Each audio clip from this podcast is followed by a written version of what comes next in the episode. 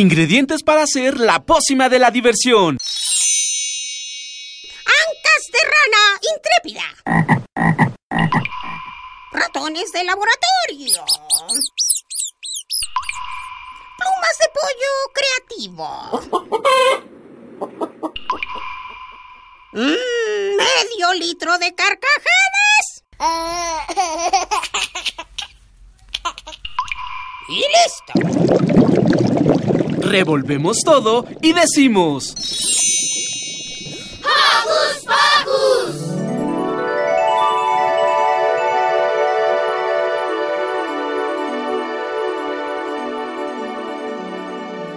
En la puerta del sol, como el año que fue, otra vez el champán y las uvas y el alquitrán. Hola amigos de Hocus Pocus, estamos muy contentos de estar con ustedes en este tercer programa grabado del periodo vacacional. Yo soy Silvia y los saludo con un sonoro beso. Hola, yo soy Miri y los saludo con un corazoncito sonoro. Hola, yo soy Roberto y los saludo con un apapachi y un súper saludo sonoro. Pues nosotros estamos súper contentos porque estamos en uno de los puntos culturales más importantes del sur de la Ciudad de México. Estamos ¿En dónde, Miranda? Xochimilco, en el Museo Dolores Olmedo. En el Museo Dolores Olmedo Patiño. Y para darnos la bienvenida se encuentra con nosotros la licenciada Adriana Jaramillo, directora de comunicación del museo. Adriana, gracias. Hola, ¿qué tal? Bienvenidos a todos. Gracias, gracias. Adriana, queremos compartir con nuestro público de Hocus Pocus toda la belleza y la cultura que encierra este lugar. Platícanos en, en general qué es el Museo Dolores Olmedo Patiño. El Museo Dolores Olmedo abre sus puertas al público el 17 de septiembre de 1994. Antes de ser museo, pues era la casa de esta señora, Dolores Olmedo, quien adquiere un casco de una hacienda de finales del siglo XVI, lo adquieren a finales de los 60, de los años 60 del siglo pasado, y vive aquí, ¿no? Y pues hay, cuando ustedes vengan van a ver que hay muchos jardines en los que hay muchas plantas y flores, van a ver magueyes a la entrada y también lo que van a ver son animalitos muy curiosos. Algunos de ellos son pavos reales, Que tenemos como 80 y también van a ver a los perritos Cholo Squinkle, que tenemos 11. Perritos Cholo Squinkle o perros pelones. Y bueno, el museo alberga las colecciones más grandes del mundo de obra de Diego Rivera y de Frida Kahlo. De Diego Rivera tenemos 148 que los van a poder ver, la mitad de ellos más o menos en siete salas que son un recorrido, digamos, por la evolución artística y técnica plástica del maestro Rivera. Y la obra de Frida Kahlo lamentablemente no la van a poder ver. También tenemos la colección más grande de 26 obras. Y como es justamente esta colección muy grande de obras, nos las piden mucho en préstamo la, la, colección y pues ahorita se va a ir a, a Milán y luego a, a, otros lugares de Europa. Se va la Frida viajera a que otras personas también puedan admirar su obra háblanos un poco acerca del flujo que hay en cuanto a visitantes. Bueno, tenemos alrededor de 200 mil visitantes al año. Eh, nos visitan sobre todo muchos estudiantes y maestros, ¿no? niños, así como ustedes, que, y, y que también que nos están, nos están escuchando. Eh, tenemos visitantes también extranjeros de diferentes partes del, del, mundo y pues bueno, sobre todo en estas épocas eh, decembrinas nos visita mucho público nacional, ¿no? Eh, gente que viene a visitar a sus familias aquí a la, a la Ciudad de México, de otros estados de, de la República Mexicana, pues nos, nos acompañan y vienen a conocer el, el museo, porque es un museo, este museo es eh, muy mexicano, ¿no? Es una exaltación de la mexicanidad por el, la hacienda colonial, por los artistas que manejamos, por este también las plantas y flores, este tenemos una colección de arte prehispánico, de arte popular y pues bueno, todavía en estos días van a poder ver nuestra ofrenda de muertos, que si bien pues se montó a finales de octubre, nosotros siempre la dejamos durante dos meses porque pues nos cuesta mucho trabajo montarla y entonces la dejamos un buen rato para que todo el mundo la pueda disfrutar. Adriana, ¿qué te parece si invitamos al público de Hocus Pocus a que venga en estas vacaciones al museo y también a que escuche nuestra primera rola navideña del programa de hoy? Se llama El burrito sabanero con los Acapulco. Vamos a escucharla y regresamos.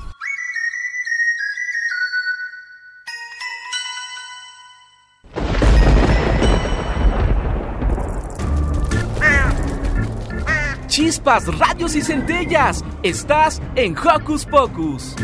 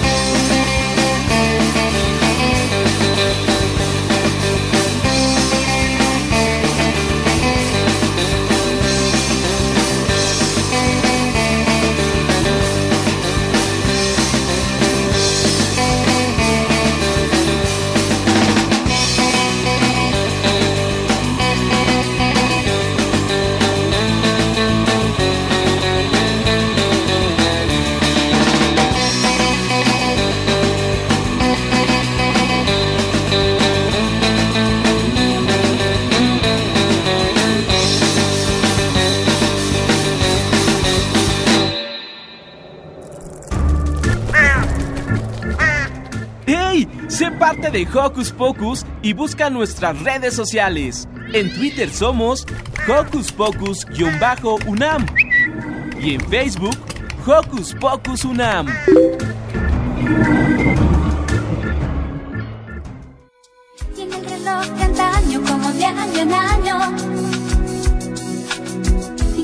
Estamos de regreso aquí en Hocus Pocus y estamos cerquitita de estos maravillosos perros llamados Xoloescuincles. ¿Cómo se llaman los Xoloescuincles que tienen aquí? Bueno, tenemos 11 perritos Xoloescuincle y tenemos a Chocolatl, a Nahual, a Citlali, que de hecho son hermanitos, y también de hecho Chocolatl tiene un es personaje ya de un libro, es de un libro para niños. Entonces, este es, es muy famoso. También tenemos otros perritos como Maya, Isli, Paki, Chico, Flaco. ¿no? La mayoría, como se dan cuenta, tienen nombres eh, de mexicanos, ya sea náhuatl o este mixtecos, zapotecos, mayas. ¿Por qué algunos perritos tienen como ronchitas en la piel? Como no tienen pelo, de repente como que les quiere salir un pelito y entonces se les queda enterrado como un barrito. Entonces digamos que tienen un mal caso de acné. Adriana, ¿por qué es importante la conservación de estos animales? Bueno, en primer lugar porque son perros ancestrales, son de origen mexicano, son datan de hace más de 3000 años vinieron ahora sí que de muy lejos y se establecieron en el Pacífico. Muchos de ellos son originarios de, de Colima, pero pues viajaron aquí con los aztecas. Entonces, pues bueno, esa es una razón. La otra es porque el, el perro Xoloscuincle tenía tres funciones con las culturas mesoamericanas. Uno es que eh, una cuestión médica, ¿no? Como no tienen pelo, su temperatura es muy alta es como de 40 grados centígrados, como si ustedes les diera fiebre, ¿no? Entonces son muy, muy calientitos. Entonces para la gente que tiene, por ejemplo, problemas de artritis o de reuma, o si tienes mucho frío, ¿no? En verdad son muy calientitos y pueden ser así como buenos cobertores. Dos, la verdad es que también se los comían en la época de los, de los aztecas, pero su función primordial es que era el perro que acompañaba, era este dios, ¿no? Porque Xolotl quiere decir muerte y Escuincle quiere decir pequeño. Entonces el Xoloescuincle es el pequeño dios de la muerte. Y era el dios que acompañaba a los difuntos hacia el Mictlán. ¿No? Que como ustedes saben, y si no saben, se los platico, el Mictlán es este lugar a donde eh, van todas las almas, ¿no? O a donde iban todas estas almas de, de, nuestros ancestros, ¿no? Cuando, cuando fallecían. ¿Nos puedes platicar de los otros animalitos que tienen? Pues también tenemos pavos reales y tenemos algunos gansos. Eh, a la señora Olmedo le gustaban mucho los animales, digamos, exóticos, ¿no? Entonces, cuando ella vivía aquí, había faisanes, había flamingos y pues bueno, los pavos reales. Y ahorita, eh, si ustedes vienen, pues bueno, los van a poder ver en los jardines. Tenemos alrededor de 80 pavos reales por todos los jardines, los van a ver también en los, en los árboles, porque ellos duermen en los, en los árboles. Y tenemos también, como les decía, algunos gansos, pero ellos están, digamos que, ubicados en un lugar cerrado porque son un poquito este, agresivos. Y sobre todo son, son, son un poquito, bueno, al igual que el pavo real, son muy territoriales. Entonces, pues ellos se respetan entre estas dos aves, se respetan, pero ahora sí que cada quien en su espacio. Juntos pero no revueltos. Exacto y los animales durante todo el año están presentes. Durante todo el año, durante todo el año, cuando ustedes vengan, pueden venir a verlos.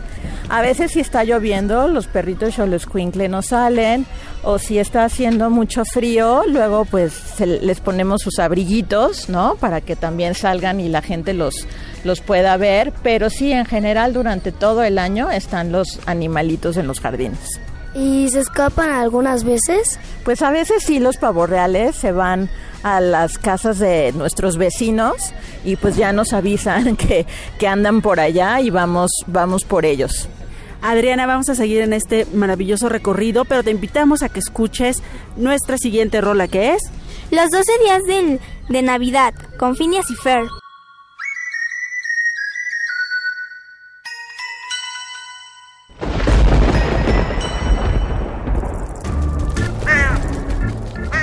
Chispas, radios y centellas. Estás en Hocus Pocus.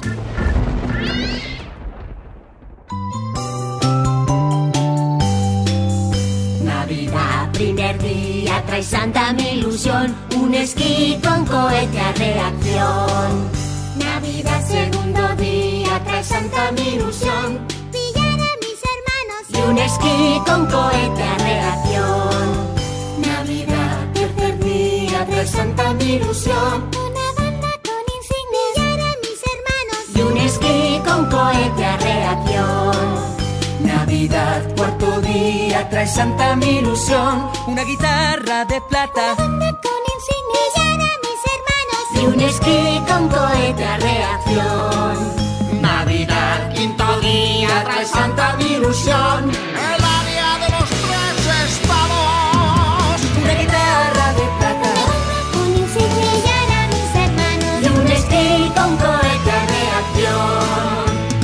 Sexto día trae santa mi ilusión. El beso de una chica. El área de los tres estados. O al menos buena parte de ella. No quiero ser avaricioso. Una guitarra de plata. Banda con. Pillar a mis hermanos. Y un esquí con cohete reacción. Navidad, séptimo día, trae santa mi ilusión. ¡Más brigaos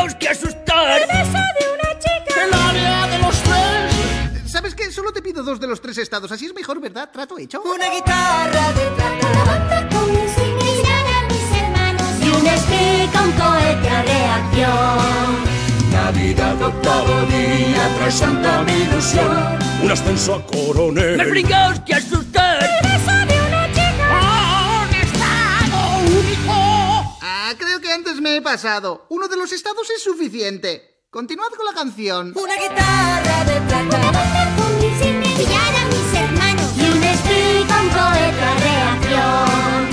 Navidad, noveno día, trae santa mi ilusión. Un ascenso a coronel. ¡Más brigaos que asustar! ¡El beso de una chica! ¡Cinco anillos de oro! Mirad, tenía que cantarla así al menos una vez. Es la tradición. Y yo soy tradicional. Una guitarra de La plata. con insignias y a mis hermanos. Y un esquí con cohete a reacción. Navidad, décimo día, trae santa mi ilusión. Un curro bien pagado. Un ascenso a ¡Más coronel. brigaos que asustar! ¡El beso de una chica! Sí, la verdad, lo de ascenso a coronel suena muy bien. ¿Es, es muy tarde para cambiar el mío? Una guitarra de plata. Y a mis hermanos. Y un esquí con cohete a reacción. Navidad, un décimo día, trae santa mi ilusión. Mi propio Un coche. curro bien pagado. Un ascenso a ¡Más coronel. brigaos que ¡El asustar! beso de una chica! Oye, esto es demasiada presión. Que te pongan entre la espada y la pared por querer una cosa de este poderoso y generoso mito que solo viene una vez al año. ¡Es una locura! Una guitarra de La plata. y a mis hermanos. Y un esquí con cohete a reacción. Navidad, un décimo día, trae santa mi ilusión. Una línea de diálogo. Mi propio Un coche. curro bien pagado. Un ascenso a ¡Más coronel. brigaos que asustar! ¡El beso de una chica! ¿Y qué tal solo un poco de turrón? Es así que es una petición realista, ¿verdad? Una guitarra de La plata. banda con insignias. ¡Buah! Olvídalo. Y un esquí con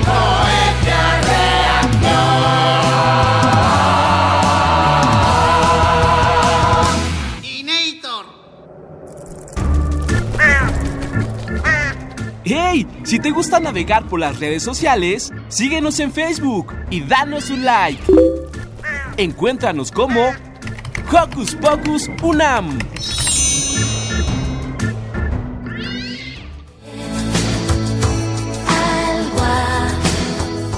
Estamos de regreso aquí en Hocus Pocus, seguimos en el Museo Dolores Olmedo Patiño y bueno, hay cosas maravillosas que ustedes no se pueden perder. ¿Qué tal si nos dices más o menos los horarios de cómo, de cuándo podemos venir? Claro, el museo está abierto de martes a domingo de 10 de la mañana a 6 de la tarde. Y los martes la entrada es libre, entonces pues pueden venir y no les cuesta entrar. La dirección y los costos, Adriana. Estamos en Avenida México 5843 en la colonia La Noria en Xochimilco. De hecho estamos muy cerca de la estación del tren ligero La, La Noria. El tren ligero se toma ahí en la estación Tasqueña, que es la línea azul del, del metro. Y los costos son de 40 pesos para público nacional, 20 pesos para estudiantes y maestros con su credencial vigente, 5 pesos para personas con discapacidad adultos mayores que presenten su credencial del INAPAM y para niños menores de 6 años también pagan 5 pesos. Y bueno, estamos aquí frente a una de las atracciones que cada año el Museo Dolores Olmedo Patiño ofrece a todo su público. Pues sí, este, este año presentamos una ofrenda de películas, nuestra ofrenda de muertos 2017. Todos los años nuestra ofrenda y nuestro altar tienen una temática y en esta ocasión es una invitación para que el público conozca a los personajes detrás de las cámaras de una película, al director de arte, a los maquillistas, a los vestuaristas, al director, al camarógrafo, a este a los que hacen los efectos especiales, a los que hacen que están encargados del sonido o de la edición o de los efectos sonoros. Y todo esto lo presentamos a través de una exposición artística de calacas de cartonería que están presentadas en varias escenas de películas, películas muy conocidas que están en el insertas en el imaginario, ¿no? de todos los mexicanos, como puede ser El Rey del Barrio con Tintán o películas como de culto que de, no de, la temporada de Día de Muertos como como El vampiro o como El Santo y las contra las momias de, de, Guanajuato, otras películas como Los Tres García. Entonces todas las calacas representan a diferentes personajes, representan a, actores y pues por eso es una ofrenda de película y los invitamos a que vengan a esta sala de cine a conocerlos. Y en lo que nosotros entramos a conocerlo, ¿con qué nos vamos, Miri? Intercambio Navidad a Gogo de Yucatán a Gogo.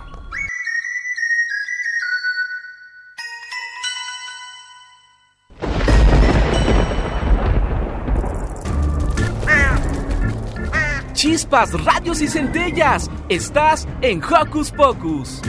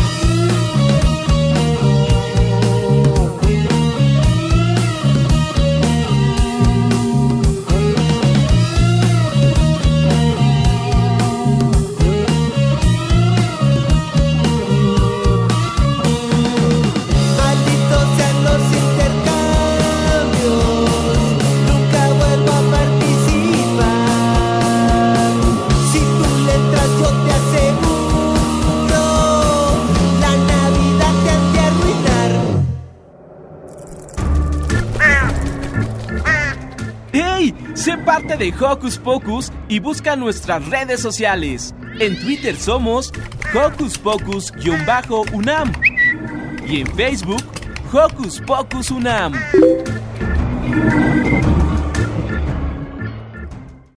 En la puerta del sol, como el año que fue, otra vez el champán y las Y justo vamos entrando por lo que Adriana nos dice que es una marquesina. ¿Por qué le sorprendió tanto a Miri esta entrada? Porque jamás había visto una cosa así. Es muy interesante poder ver esto. Igualmente, o sea, es súper interesante y me suena como del pasado, o sea, es súper, ultra, mega interesante y genial. Y tenemos en la entrada a una calavera, como ya nos explicaba Adriana, que están hechas de cartón de la persona que vende las palomitas, de la dulcería. Y en la parte donde, digamos, ahora están los anuncios en el cine, dice, Santo el enmascarado de plata, una ofrenda de película. O El vampiro, una ofrenda de película. O como también ya nos decía Adriana, Tintán en una ofrenda de película. Y bueno, para los que están más viejitos, nuestros papás, nuestros tíos, nuestros abuelitos, los tres García en una ofrenda de película. ¿Cómo deciden, Adriana, las temáticas de las ofrendas que ponen anualmente? Pues todos los, o sea, casi un año antes, digamos que en cuanto termina una ofrenda, a inicios del, del año que inicia, es cuando nosotros nos reunimos el, con el equipo creativo y museográfico para ver cuál es el, el tema que vamos a tener este año o el siguiente año en la ofrenda. Y a modo de los carteles que también están en los cines, están en este pasillo, Piporro y el monstruo en una ofrenda de película, Tintán, como ya decíamos los tres García, el santo, el vampiro, y pasamos ya directamente a la parte de la ofrenda. Tenemos justamente un apartado que es como todo este rollo de las películas de culto mexicanas, Adriana. Sí, como les comentaba, el, la ofrenda está dedicada a todos los personajes detrás de las cámaras de, la, de las cintas, ¿no? de los filmes. Entonces, entrando, pues vemos la primera escena, está dedicada a lo que es la dirección de arte, es decir, a toda la gente que eh, decora, eh, los utileros, ¿no? toda la gente que hace como la escenografía para que tú puedas ver una, una película. Y otra de las escenas es de una película muy conocida también y que de hecho estuvo nominada a un Oscar, que es Macario y lo que presenta la escena es maquillaje y vestuario. Ay, que eso está padrísimo. Y enfrente tenemos más escenas de película. Por allá vemos a un motociclista muy famoso, a, un mimo. ¿Qué hay por acá, Adriana? Pues bueno, al centro de, la ofrenda tenemos, digamos que lo, lo, que es dirección y fotografía. Y la película seleccionada es Salón México, con un director muy famoso de, la época del, del, cine de oro mexicano, que es Emilio El Indio Fernández, y el fotógrafo Gabriel Figueroa, ¿no? Y también estamos viendo en una, digamos que en una tableta, ¿no? Estamos viendo cómo se está filmando la la película y cómo pasa, pasan con la claqueta para que de inicio, ahora sí que luces, cámara, acción. ¿Cuál es el reto que se plantean cada año? Porque como ya decíamos al principio de, este recorrido por la ofrenda, es una de las más esperadas cuando llega Día de Muertos. Pues ahora sí que el, el reto es presentar una temática nueva, el poder presentar todo este trabajo artesanal en cartonería de nuestras calacas. De hecho, varias de ellas son de las que pidió doña Lola en su momento a Pedro Linares. Pedro Linares fue el creador de los alebrijes y luego ella le pide que haga unas calacas de cartonería. Entonces, año con año tenemos nosotros, va creciendo nuestra colección de calacas que van ahora sí que asumiendo, se van transformando en diferentes personajes. ¿Cuántas personas participan en hacer todo esto? Pues participa ahora sí que casi la mitad de los que trabajan aquí en el museo. En el museo trabajamos alrededor de 180 personas, entre unas 90 y 100. Son las que trabajan haciendo ¿no? Todo lo que es el montaje, la escenografía, eh, la decoración. Ahora sí que también personajes detrás de, ¿no?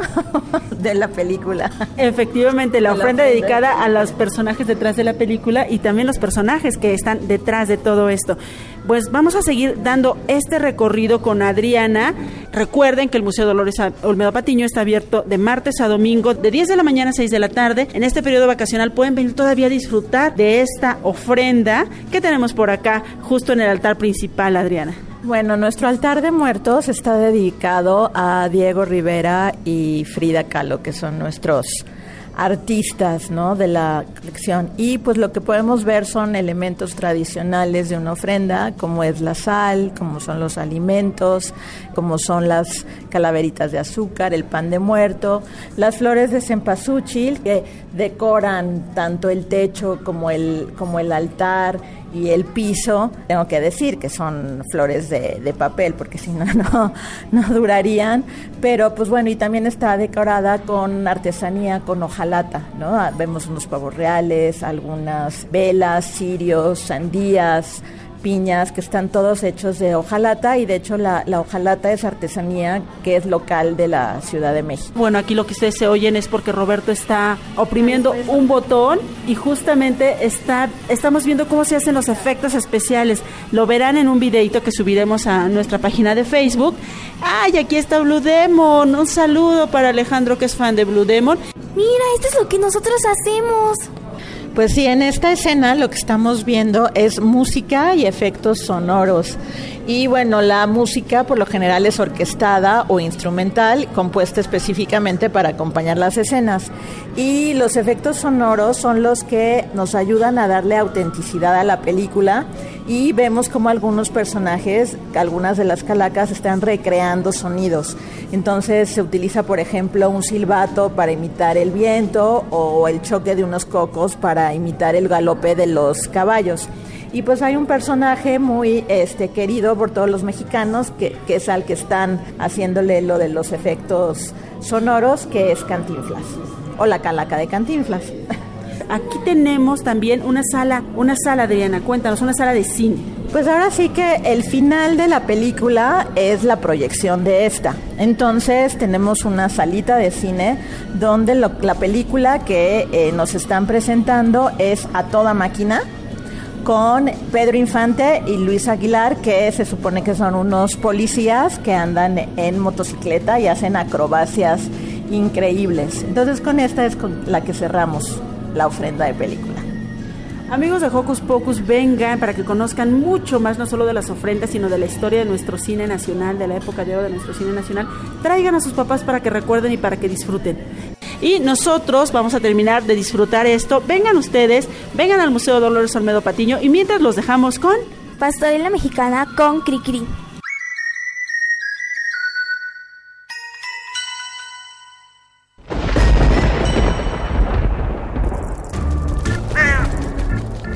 Chispas, radios y centellas. Estás en Hocus Pocus.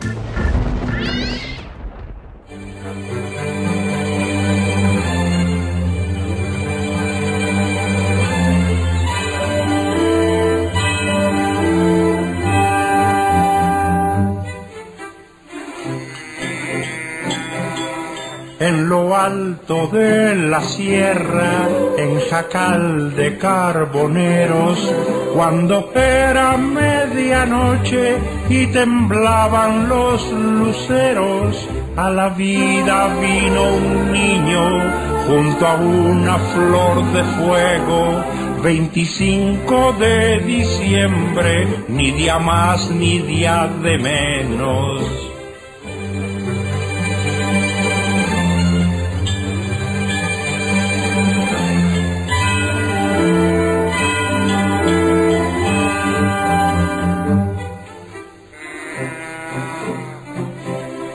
Es su madre muy morena, de mirar alegre y tierno. Es su padre un indio fuerte, leñador de puro nervio. El pelón tiene por cuna un guacal lleno de heno. Y al llorar su llanto rasga la neblina de los cerros.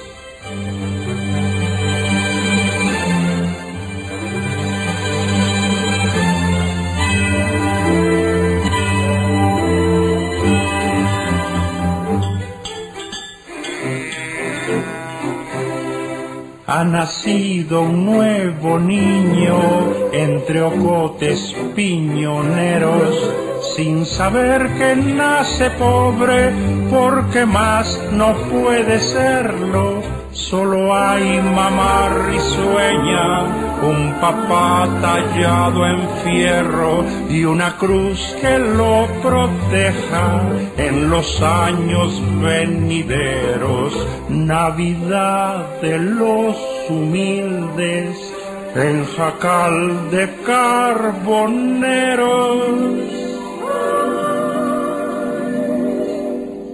25 de diciembre, ni día más ni día de menos.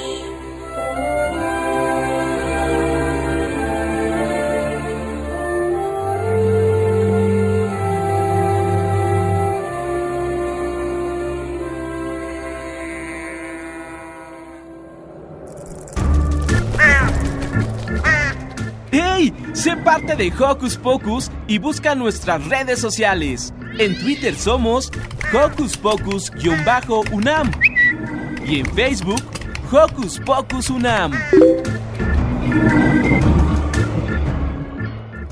Tiene el reloj de antaño como de año en año.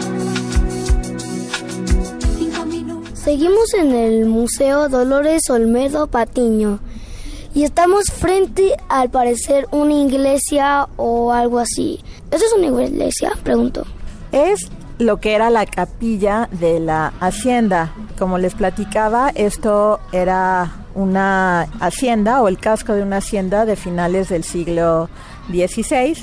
Cuando la señora Olmedo compró esto, estaba casi todo en ruinas, con excepción de la capilla. Entonces, esta parte, digamos, del casco de la hacienda es considerado monumento histórico y es conocida como la ermita de San Juan Evangelista Somolco. Y está registrado ante el Instituto Nacional de Antropología e Historia. Y es parte del museo y es una sala de exposición que ahorita vamos a ver. Genial, pues vamos contigo.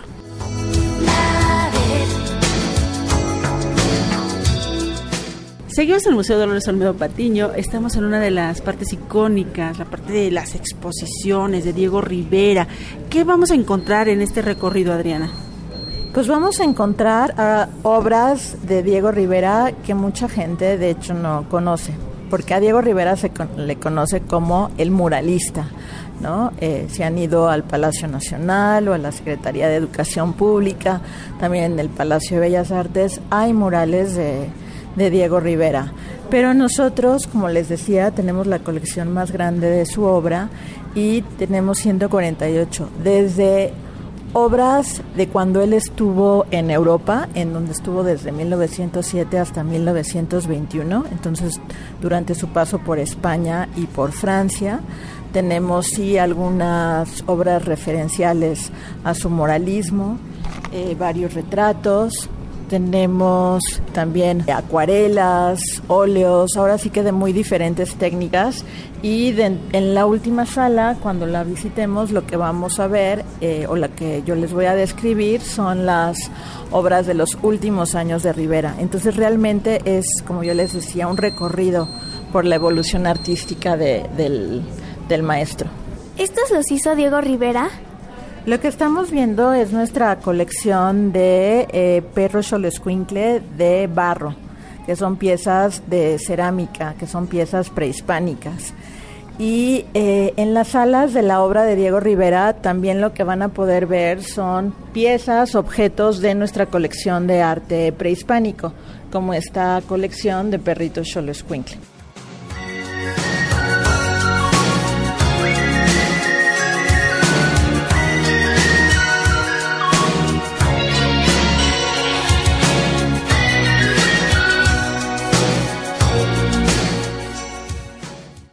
Aquí estamos frente a Diego Rivera Cubista. Nos dice Adriana que son, como nos decía hace un ratito, de las obras poco conocidas de nuestro Diego Rivera. Diego Rivera vivió eh, casi 11 años en París, en Francia, y eh, formó parte del eh, movimiento de vanguardia conocido como cubismo. Hay otros artistas ¿no? de, esta época como muy conocidos, por ejemplo como Pablo Picasso. Y poca gente sabe que Diego Rivera tuvo un periodo cubista y fue muy bueno. Y en nuestra colección tenemos alrededor de 12 piezas de este movimiento artístico. Adrián, ¿esta es una de las colecciones permanentes del museo? Es la colección permanente del museo.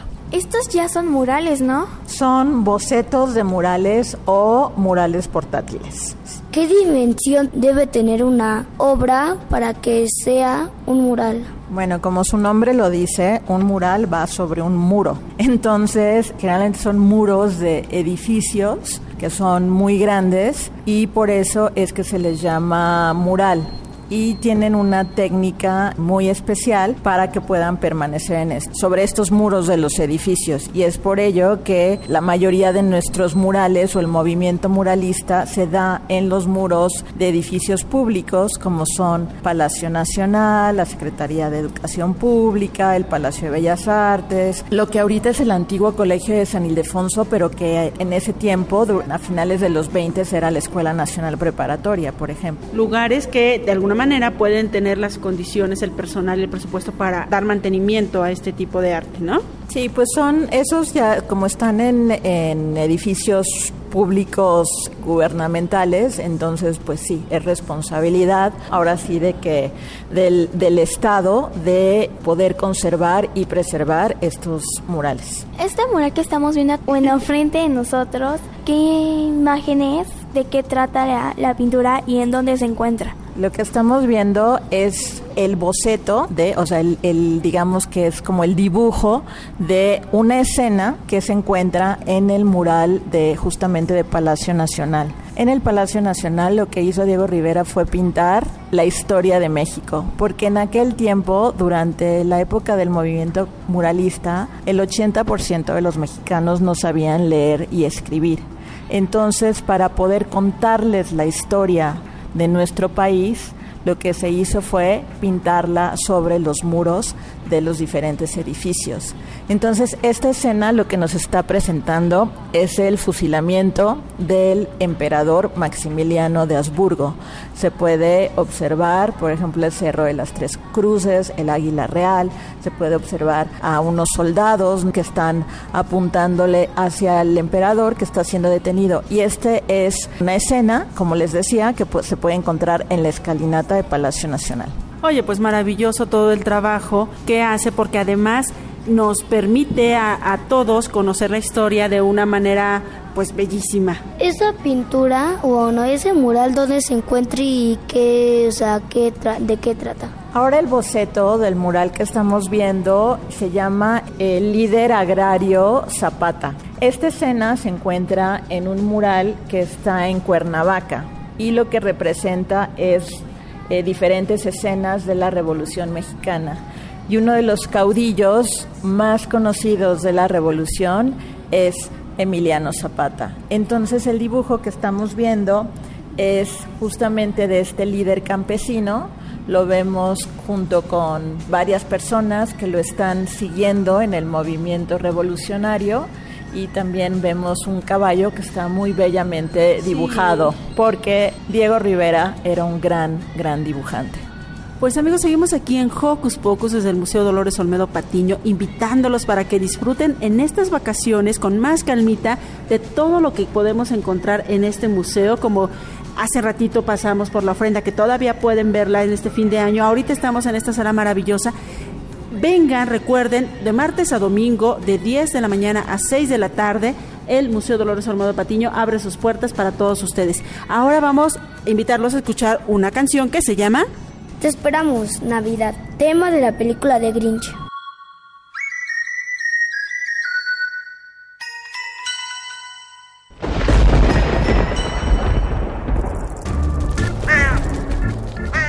Chispas, radios y centellas. Estás en Hocus Pocus.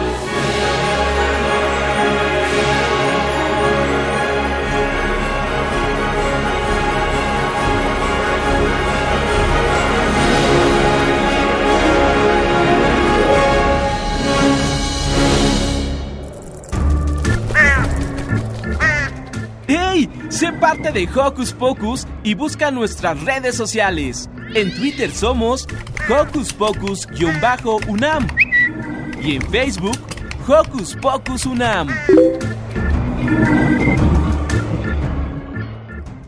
En la puerta del sol, como el año que fue, otra vez el champán y las uvas y el alquitrán.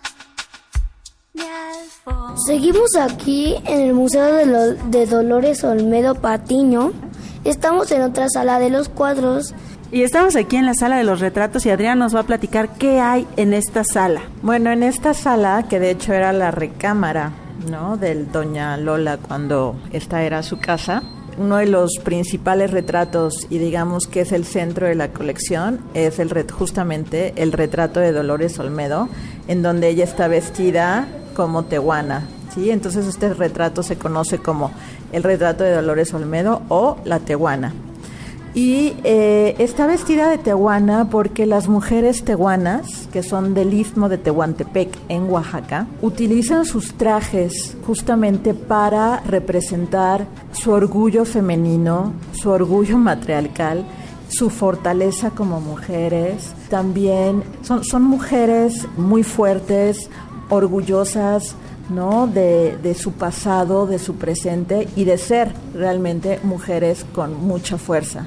Entonces, la señora Olmedo era una mujer que si bien era pequeña de estatura, era una mujer muy fuerte, fue una de las primeras mujeres empresarias en todo México, fue una mujer filántropa, es decir, que fue muy generosa al hacer diferentes tipos de donaciones, como esta precisamente de su, casa y sus colecciones de, arte. Entonces, pues es el retrato en el que la vemos muy colorido y abajo del cuadro lo que podemos ver son las, las joyas, ¿no? Y también la vasija que aparecen en, en este cuadro. Una pregunta, ¿la que está junto también es ella? No, el retrato que está junto al de Dolores Olmedo es el de su hija Irene. Vemos a Irene que está con un vestido blanco y detrás de ella vemos una vegetación muy verde, muy bonito y pues ella también está posando de una manera muy altiva, muy orgullosa y muy femenina. ¿Tenemos en, algún, en esta sala algún otro retrato de la familia Olmedo?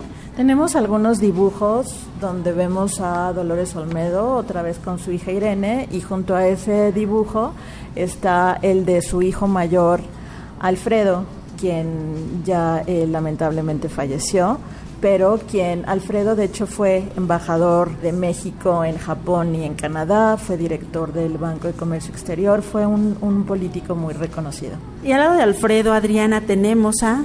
Ah, ahí tenemos el retrato de Angelina Beloff. Angelina Beloff fue la mujer de Diego Rivera cuando él estuvo en Europa.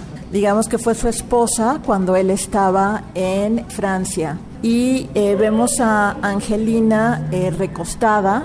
Cuando estuvo Diego Rivera en, en Europa, él realmente recibió y fue a aprender de todas las influencias de aquellos momentos. Hay un artista español que es eh, Francisco Goya, eh, muy conocido, y una de sus obras más conocidas de Goya es La Maja, ¿no? La Maja recostada. Y justamente este cuadro de Angelina, el retrato de Angelina Beloff, emula, ¿no? Este un poco a esta a esta maja. Entonces vemos justamente más o menos a Angelina en la posición eh, de, de, una maja con un, otra vez con un vestido blanco muy femenino. Pasamos a otra de las salas de esta exposición y tenemos algo como una mesa, una banca, algo redondo que tiene también, vamos a verlo de este lado, nos dice Adriana. A ver, ¿qué es lo que ven? Yo veo una rana. Yo pues igual veo como una rana, pero extraño. A Diego Rivera se le conocía como el pintor saporrana, porque era muy gordo, muy grande y tenía los ojos saltones. Entonces, él mismo se autorretrataba como un sapo. Entonces, aquí lo que vemos, estamos viendo al centro de esta sala una mesa de madera en la que él graba eh, la figurita de un sapo, utiliza las vetas ¿no? de la madera para poner sus ojos y luego lo vemos también con un corazón eh, que, que, le regala, que se supone que se lo está, le está él entregando su corazón a Lola Olmedo. Entonces, con esto lo que vemos es también la diversidad que tenía Diego Rivera en el manejo de diferentes técnicas.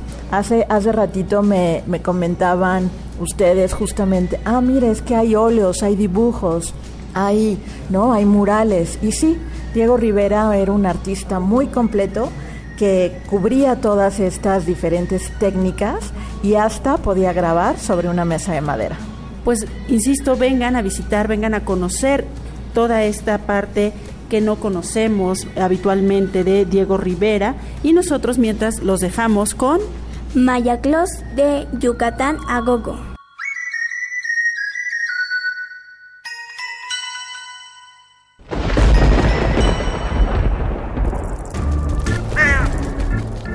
Chispas, radios y centellas. Estás en Hocus Pocus.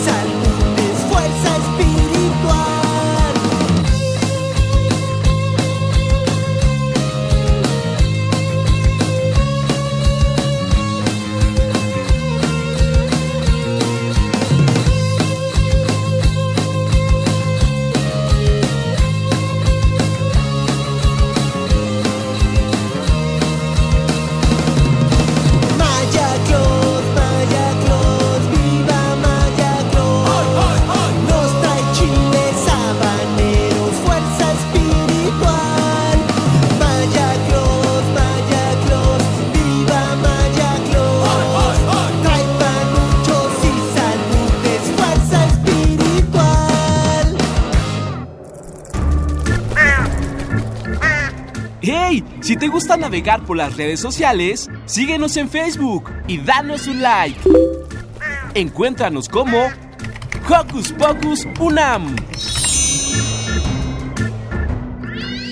En la puerta del sol, como el año que fue, otra vez el champán y las uvas y el Estamos en la última sala de este recorrido y desafortunadamente terminando el programa del día de hoy estamos muy contentos porque ha sido muy enriquecedor todo lo que hemos visto aquí en compañía de Adriana, de la licenciada Adriana Jaramillo. Y Adriana, ¿qué estamos viendo en esta última sala? En la última sala de las obras de Diego Rivera, lo que vemos es, para empezar, una serie de puestas de sol. El museo cuenta con 20 puestas de sol y esas las pintó Diego Rivera en Acapulco cuando regresó de un viaje que había hecho a Rusia para un tratamiento porque estaba enfermo y la señora Olmedo tenía una casa muy bonita en Acapulco con una vista hacia la bahí- bahía de Acapulco increíble. Entonces, con lo que le sobraba en la paleta de lo que había pintado durante ese día el maestro Rivera, se ponía a pintar puestas de sol. Entonces aquí lo que vemos son justamente 20 puestas de sol que pintó durante diferentes días durante su estancia en, en Acapulco. Y esta pintura de, de este lado que a Miri ya le llamó la atención.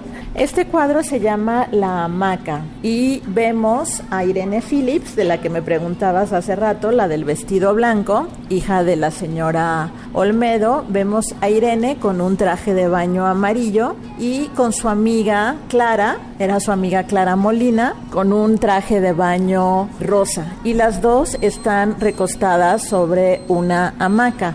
Y hay una anécdota muy, muy divertida de este cuadro porque Irene y Clara se habían ido a Acapulco a estudiar para un examen. ¿sí? Ellas estaban estudiando Derecho en la UNAM, pero pues estaba ahí el maestro Rivera y les dijo, no, no, no, no, vénganse para acá, acuéstense en la hamaca que las voy a pintar. Entonces, por eso es que también en el cuadro vemos un libro que está volteado haciendo esta alusión a que habían ido a estudiar, pero en realidad fueron a posar para un cuadro de Diego Rivera. Pues bueno, qué afortunadas ellas. Adriana, pues muchísimas gracias por este recorrido. Amigos de Hocus Pocus, si ustedes quieren recrear este recorrido, pueden hacerlo. E insistimos, el museo abre de martes a domingo, de 10 de la mañana a 6 de la tarde. Durante este periodo vacacional va a estar abierto y ustedes pueden disfrutar de todo lo que Adriana nos ha venido compartiendo en esta emisión de Hocus Pocus. Pues aquí los esperamos. Pueden visitar nuestro sitio web museodoloresolmedo.org.mx y también seguirnos en redes sociales como Facebook y Twitter. Pues Adriana, a ti, a toda la gente, a todos los directivos del Museo Dolores Olmedo Patiño, muchísimas gracias por la acogida y por este recorrido y les deseamos pues feliz año nuevo. ¡Feliz Año Nuevo! Bye bye, yo soy Roberto y nos vemos hasta el próximo programa y un abrazote, un abrazote sonoro. Yo soy Miri. Yo soy Silvia, me encantó estar con ustedes. Les deseamos todo el equipo de producción de Hocus Pocus el mejor año 2018 y nos escuchamos el próximo año.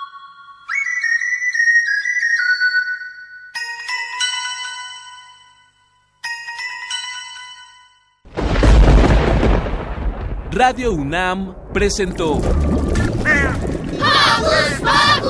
el espacio donde las niñas y los niños usan la magia de su imaginación.